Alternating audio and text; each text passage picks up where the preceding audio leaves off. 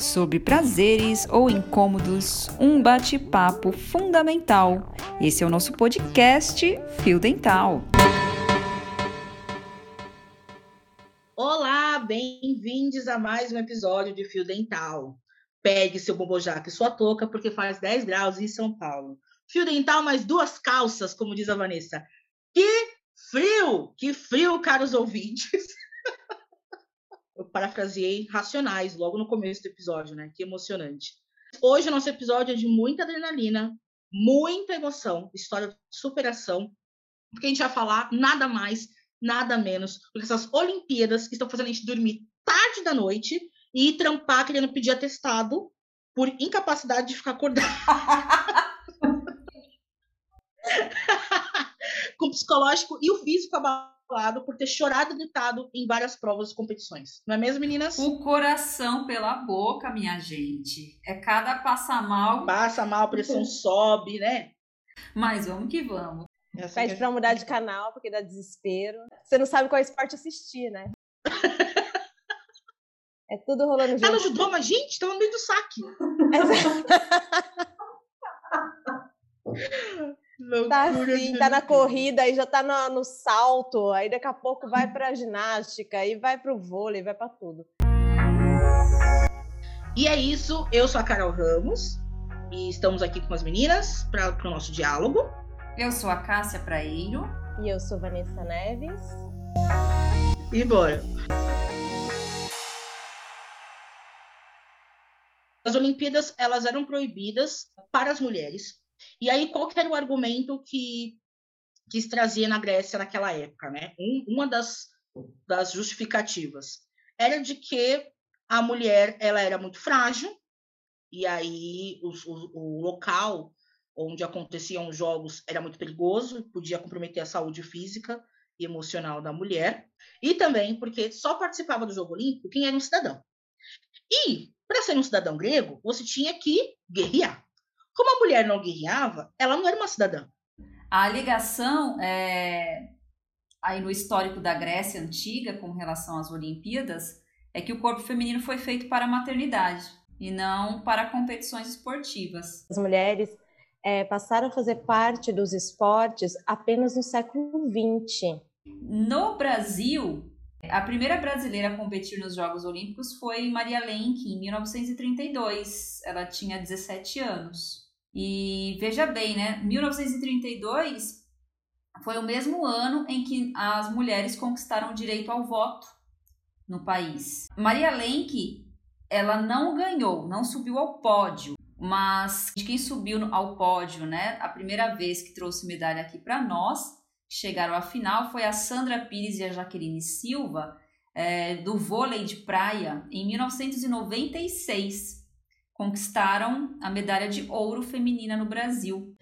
E nós temos hoje, 2021, uma Olimpíada tão inclusiva, com 49% de mulheres, uma equipe de refugiados, mais o público LGBTQIA, é, não é porque a equipe das Olimpíadas lá é bacana, é porque nós conquistamos isso. E legal ah. falar do vôlei de praia quando a gente pensa na questão do biquíni, né? E dos closes que dão, a galera jogando, elas não estão ali modelando o biquíni. Achei ótimo, Van, o comentário, justamente, né? Qual é a necessidade, é, essa questão da roupa é, é o que a gente conversou no nosso primeiro episódio, né? Sobre os nossos corpos nos objetificam. Qual que é a necessidade? O foco não é a bola, o foco não é o jogo. Por que que tá ali focando uh, as, as, as, jogadoras de biquíni? E por que, que tem que ser o biquíni? Por que, que tem que ser tão grudado, tão marcando o corpo? Elas estão para jogar, não estão para mostrar a bunda. Então elas precisam tolerar esse tipo de coisa para conseguir é, realizar um sonho, um sonho de ser medalhista, um sonho de estar tá ali jogando. A proposta é analisar estratégias de jogo, competências técnicas, habilidades, enfim, é isso que é para ser analisado. E a gente se divertir com um jogo. É interessante porque essa, toda vez que tem Olimpíada sempre gera alguns assuntos bem polêmicos. Mas essa Olimpíada em específico, por trazer tanta diversidade e, e ser mais inclusiva, é, ela gerou uma, uma discussão até mesmo no Japão, por ser um país tão conservador, discussões sobre gênero.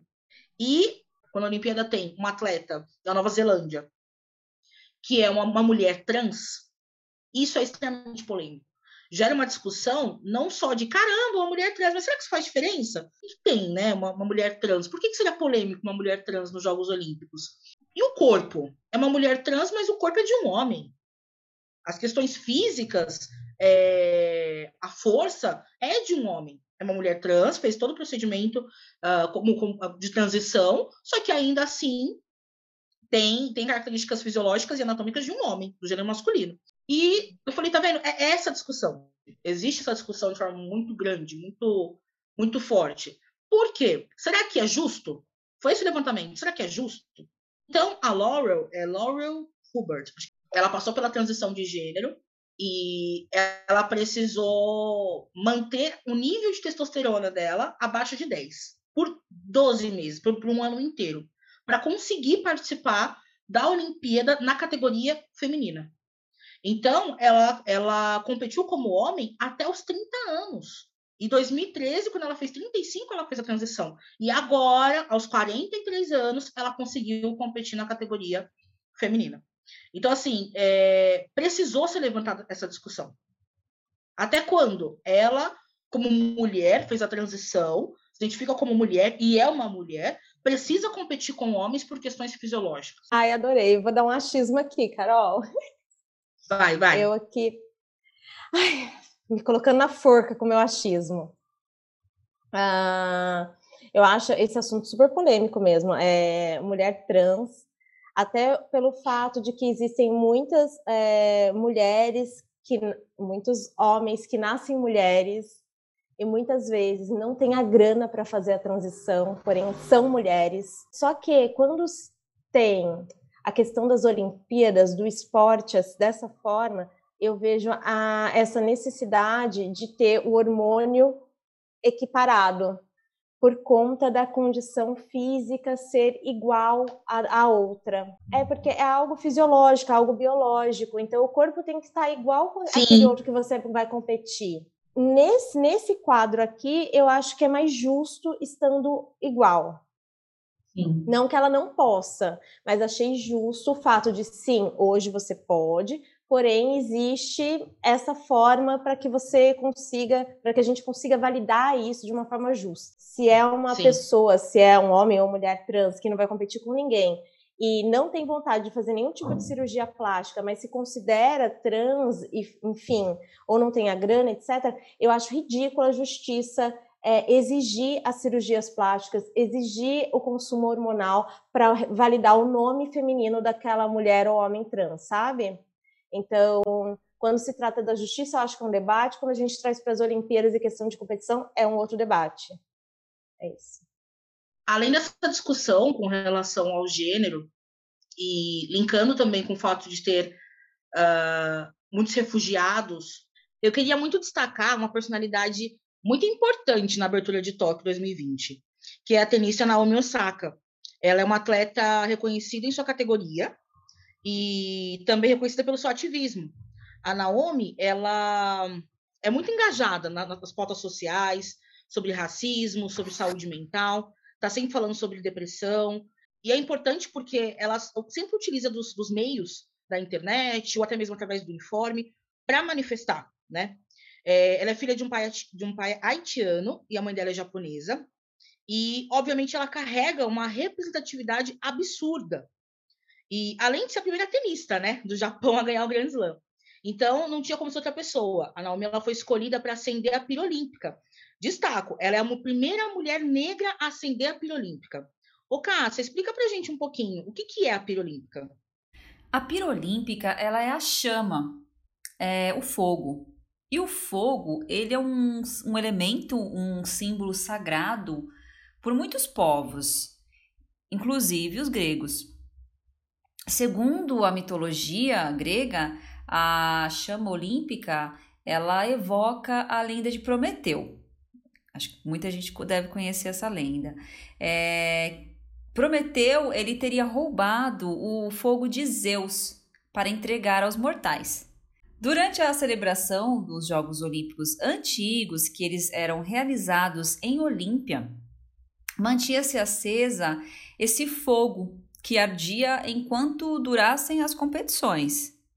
A chama olímpica ela representa a pureza da eterna juventude olímpica. Ela serve de elo entre o berço das Olimpíadas na Grécia e as cidades sede dos Jogos Contemporâneos. E assim como a Naomi também foi um, um, símbolo, a gente teve como representante do Brasil no desfile o Bruninho, que é o filho do Bernardinho, no vôlei, e a Kathleen Quadros, que é uma judoca negra, é, que carregou a nossa bandeira do Brasil. E foi, nossa, foi super emocionante, marcante ter uma judoca negra carregando a bandeira. Eles sambaram durante o desfile. A família, super amorosa e fofíssima, colocou uma faixa na porta da casa dela. Minha filha está nas Olimpíadas de Tóquio, para todo mundo saber que aqueles pais estão muito mais do que orgulho, orgulhosos da filha. Então, saber que tem tantos atletas negros em posições tão importantes é, enche os nossos olhos, enche os nossos corações.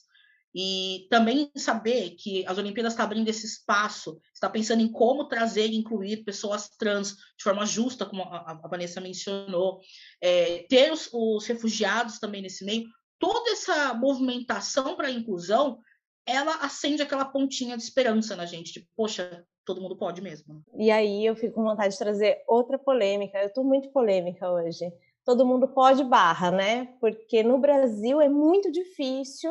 A gente tem o patrocínio a ser discutido no, aqui no Brasil, ainda mais patrocínio para mulheres, porque quem é patrocinado aqui é futebol, homem, masculino, e o voleibol masculino, que não se equiparam em questão de valores de patrocínio, jamais. É, mas quando a gente traz o patrocínio de mulheres, ainda mais fraco. Então, uma grande abertura dentro das Olimpíadas, um grande olhar para os jogos e um grande momento para cobrarmos os nossos governantes, para cobrarmos de termos acesso a ambientes de esporte, para termos acesso ao esporte dentro das escolas, a mais ginásios, enfim, a mais propostas, né, do tipo. Sim, a importância das áreas, áreas públicas, né? Nós temos pouquíssimo também. É, diversos esportes aí como o, skate mesmo foi uma grande luta para eles terem pistas de skates pelos, pelas cidades, pelos bairros para poder andar.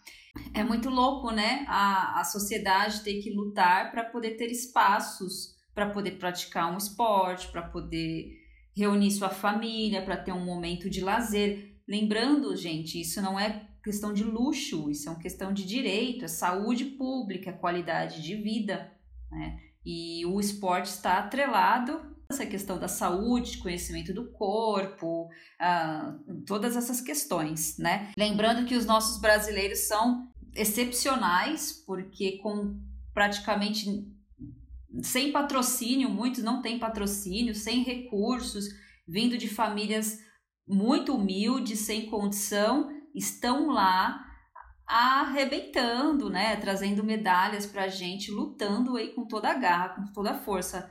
É, é muito bonito de ver. Nós brasileiros, ainda mais nessa situação que a gente está hoje, é, com todos, todo dia uma, uma notícia ruim, e a gente tá podendo ver esse pessoal representando o nosso país, trazendo medalhas pra gente. Aí é um respiro, sabe? É uma luz no fim do túnel. Tá sendo muito gostoso. Sim tanto os esportistas, né, quanto os técnicos que estão atrás deles, que estão lá muitas vezes trabalhando e atuando de graça, porque confia naquele menino, naquela menina para chegar adiante, né? De graça ganhando muito pouco, enfim. É, Cássia trouxe a questão de espaços públicos.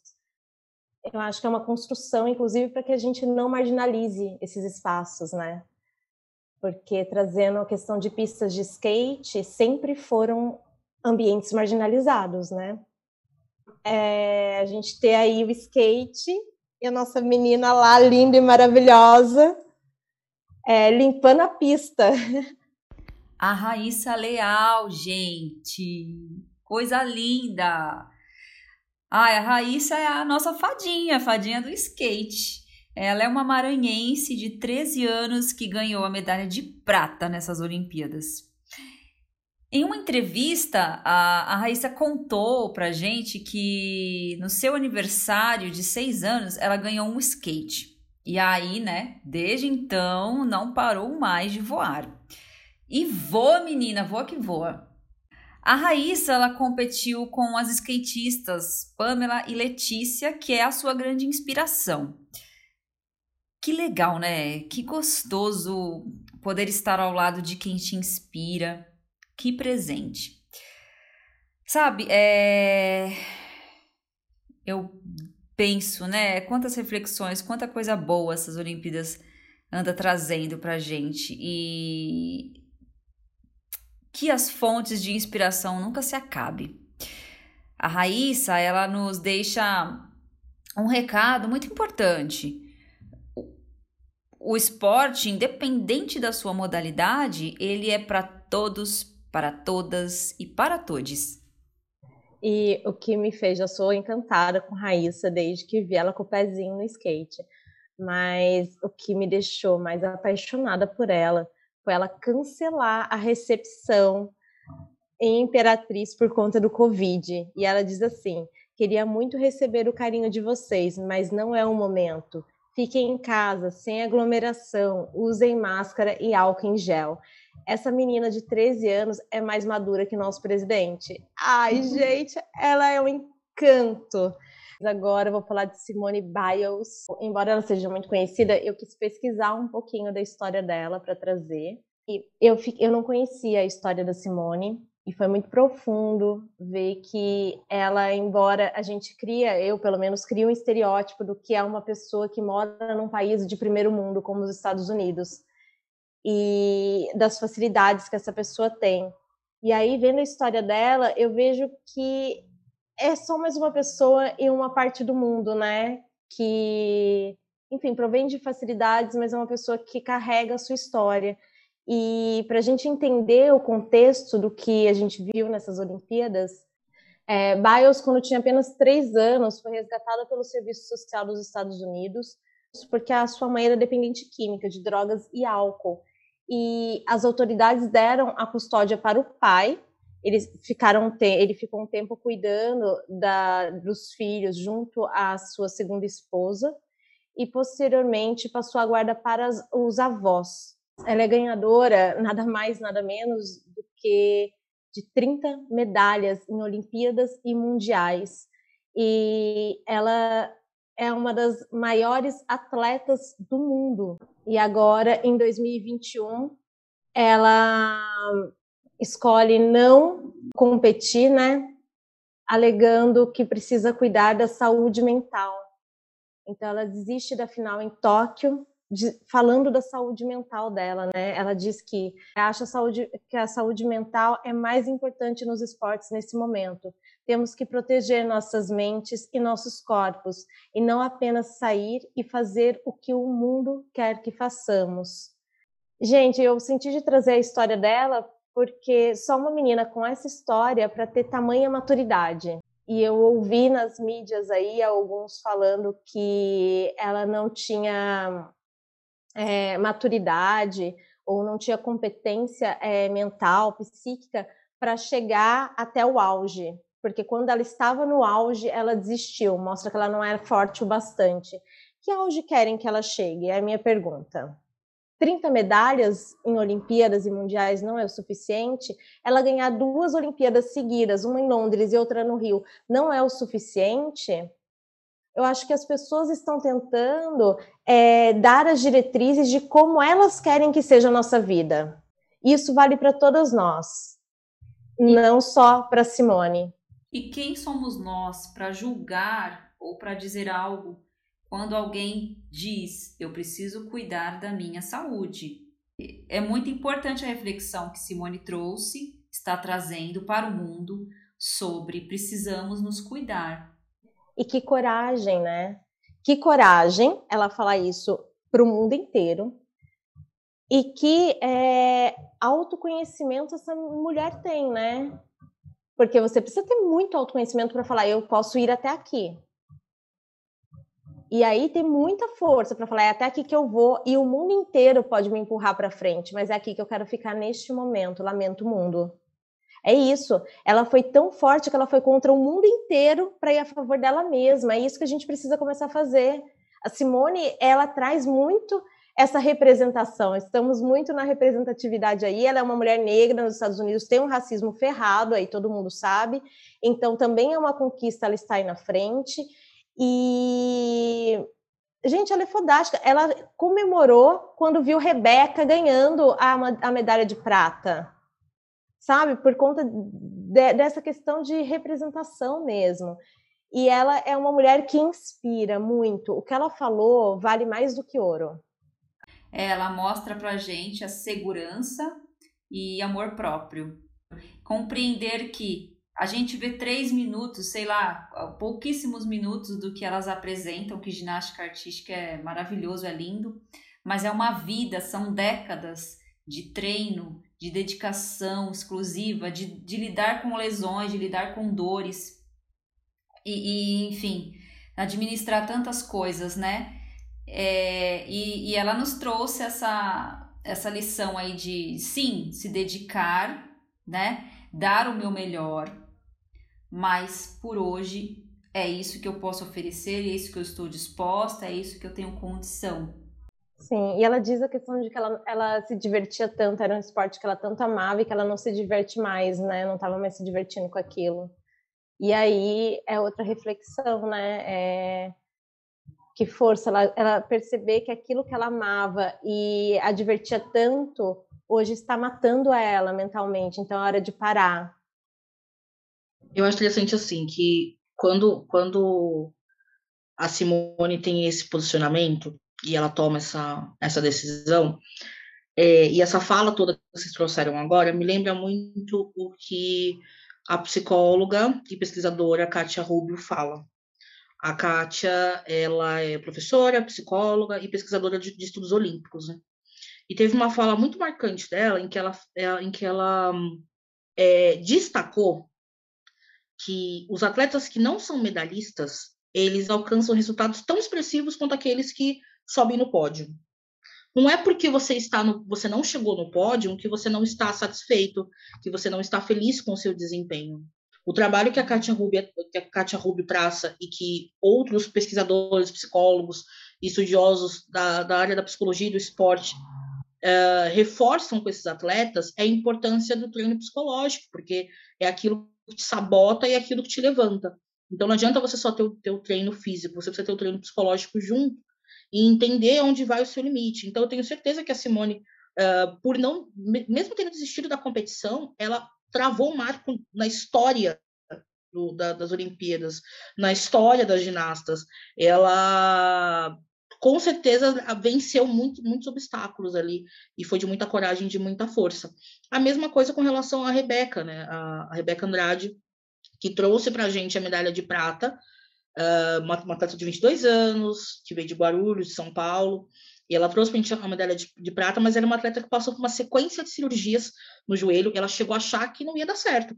Ela fez três cirurgias seguidas. A última dela foi em 2019, e ela achou que não ia dar certo. Tanto que se as Olimpíadas de Tóquio fossem em 2020, quando era realmente para acontecer, bem provável que a Rebeca não estivesse tão bem preparada quanto, quanto ela estava agora. E aí nada disso aconteceria, né? Então ela precisou ter essa, essa perseverança de falar não, não é só porque eu tô mal que eu vou desistir. Por muitas vezes ela relata que pensou em desistir, mas ela perseverou, ela conseguiu. E aí ela trouxe para a gente a medalha de prata no, no, individual geral, né? E ainda ela trouxe nessa apresentação lindíssima, como marco dela, a apresentação dela, foi a música do baile de favela, que eu achei interessantíssimo ela representar é, e começar, que é um trecho muito importante, né? Ela veio quente e hoje eu estou fervendo. Quer desafiar? Não estou entendendo. Apesar de ser uma música que é, tem todo um cunho machista, né? Obviamente não, é, não era verbalizado, era só o instrumental da música, mas a questão dela trazer o funk como uma música para conduzir, embasar a apresentação dela, reforça a nossa cultura. O funk ele é cultura brasileira. Ele faz parte da música popular brasileira. Outro tema polêmico, né? Mas é é representativo. Ela veio da periferia, ela veio de Guarulhos, uma menina que tem seis irmãos, né? A mãe teve sete filhos, cuidou dos sete filhos como empregada doméstica, a Rebeca ia para para os treinos a pé, depois ela conseguiu uma bicicleta com o irmão. Enfim, é uma, uma menina que teve uma história de muita luta, de muita perseverança no processo para conseguir continuar treinando, para conseguir realizar o sonho dela. Então, e tanto que a Rebeca era conhecida como Daianinha de Guarulhos, que justamente referência em homenagem a Daiane dos Santos. Que a gente não pode deixar de, de, de falar dela. Né? Esse ano ela veio como comentarista das Olimpíadas, dos Jogos Olímpicos, mas era uma ex-ginasta brasileira que ganhou muitas medalhas, uh, nove medalhas de ouro em campeonatos mundiais, e ela estrelou com, com o icônico, né? Uh, o, o, simbólico e marcante espetáculo com a música do Brasileirinho. A Daiane dos Santos ela abriu porta para muitas outras ginastas. Inclusive, a Rebeca fala o quanto que a Daiane dos Santos a inspirou, o quanto que a Simone a inspirou. É, quando a Simone desistiu, a gente ouviu muitas pessoas falando assim: ah, agora as brasileiras elas têm chance. Sim, mas também no dia que a Simone é, disse que, bom, vou desistir, todas elas, independente de qual nacionalidade, estavam concentradas no puta merda. A gente precisa olhar para a nossa saúde mental. Ela tá certa. Então, a busca pelo ouro, todas queriam, mas ali elas, elas tiveram um processo de empatia, de, so, de sororidade com que a, a Simone é, fez, porque todas elas em algum momento teve que falar: não posso competir, não dá, eu não aguento, eu não consigo, eu vou ter que parar, me preparar e tentar em outro momento. Então é uma resiliência, uma força muito grande. Então, assim, a Rebeca, ela, se, ela sim, se inspirou muito na Simone e principalmente na Daiane dos Santos. A Daiane dos Santos vibrou, fez um discurso lindíssimo e hoje ela é a segunda melhor atleta do mundo. Né? Então, assim, isso é uma lição para a gente, independente da, da, da raça, independente da, da classe. A gente está falando aqui de perseverança.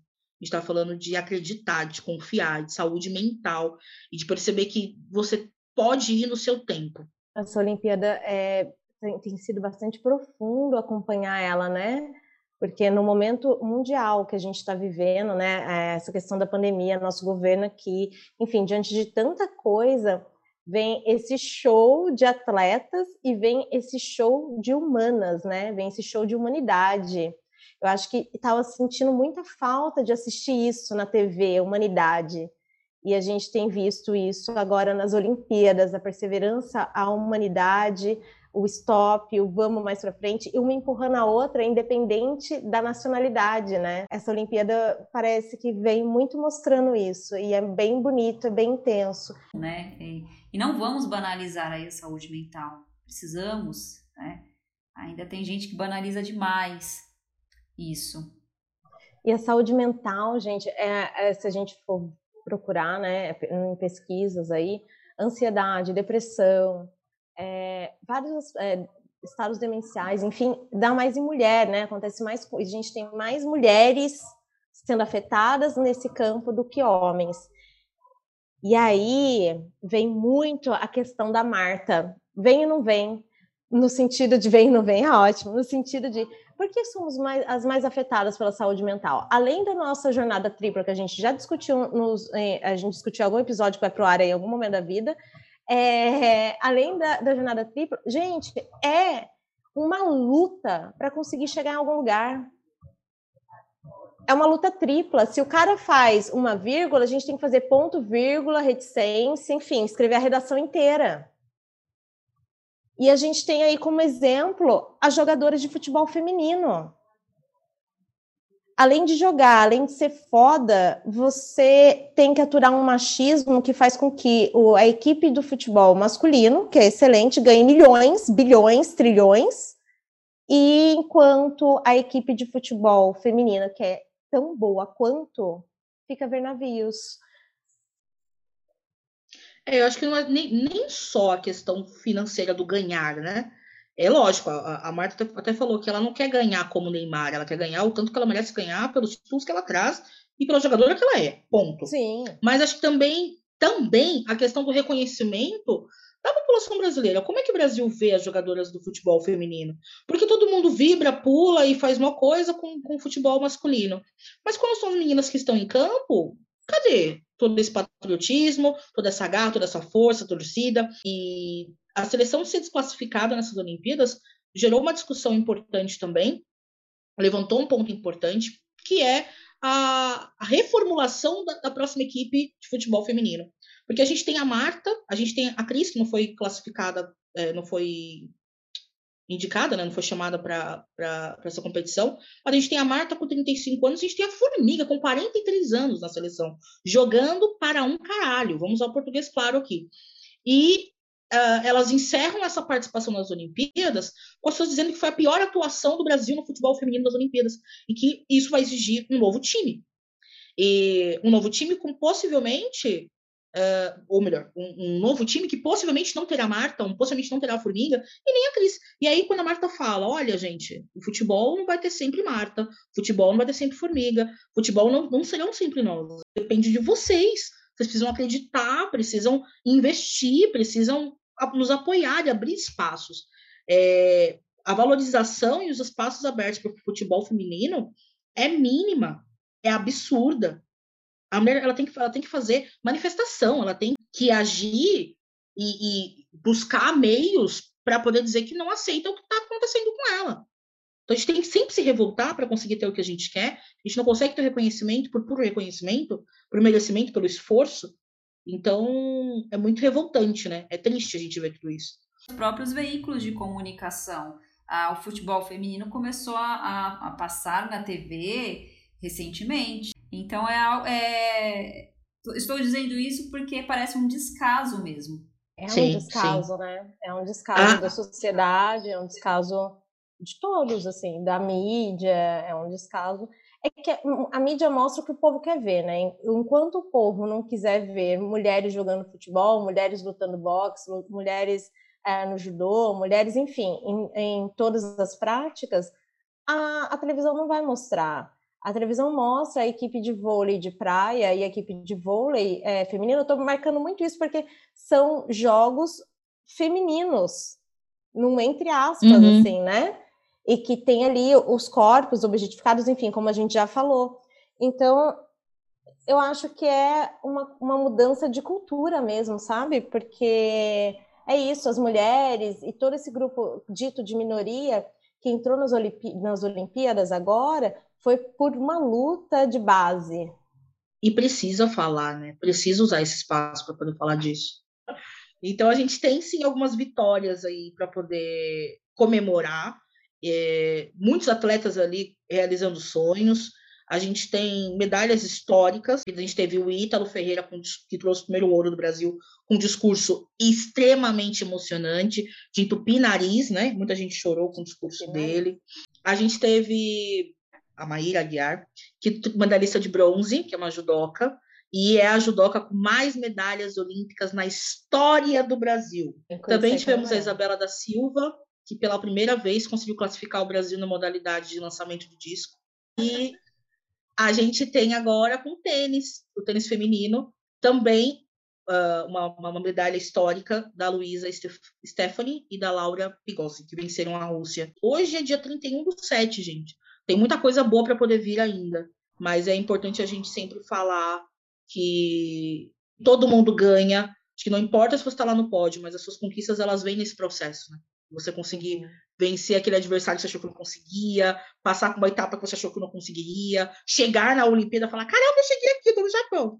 Já é uma outra coisa. E trazer uma medalha para casa ainda, você é, você ter exemplos, como as meninas, a, a, não sei se foi a Cal, foi a Van, falaram da, de quebrar essas fronteiras entre as relações entre as, as equipes. A gente tem a Didal, que juro que virou minha religião, aquela menina, a, a Filipina com a Raíssa. Que fofura, que show de simpatia, de sororidade, de parceria, skatista maravilhosa.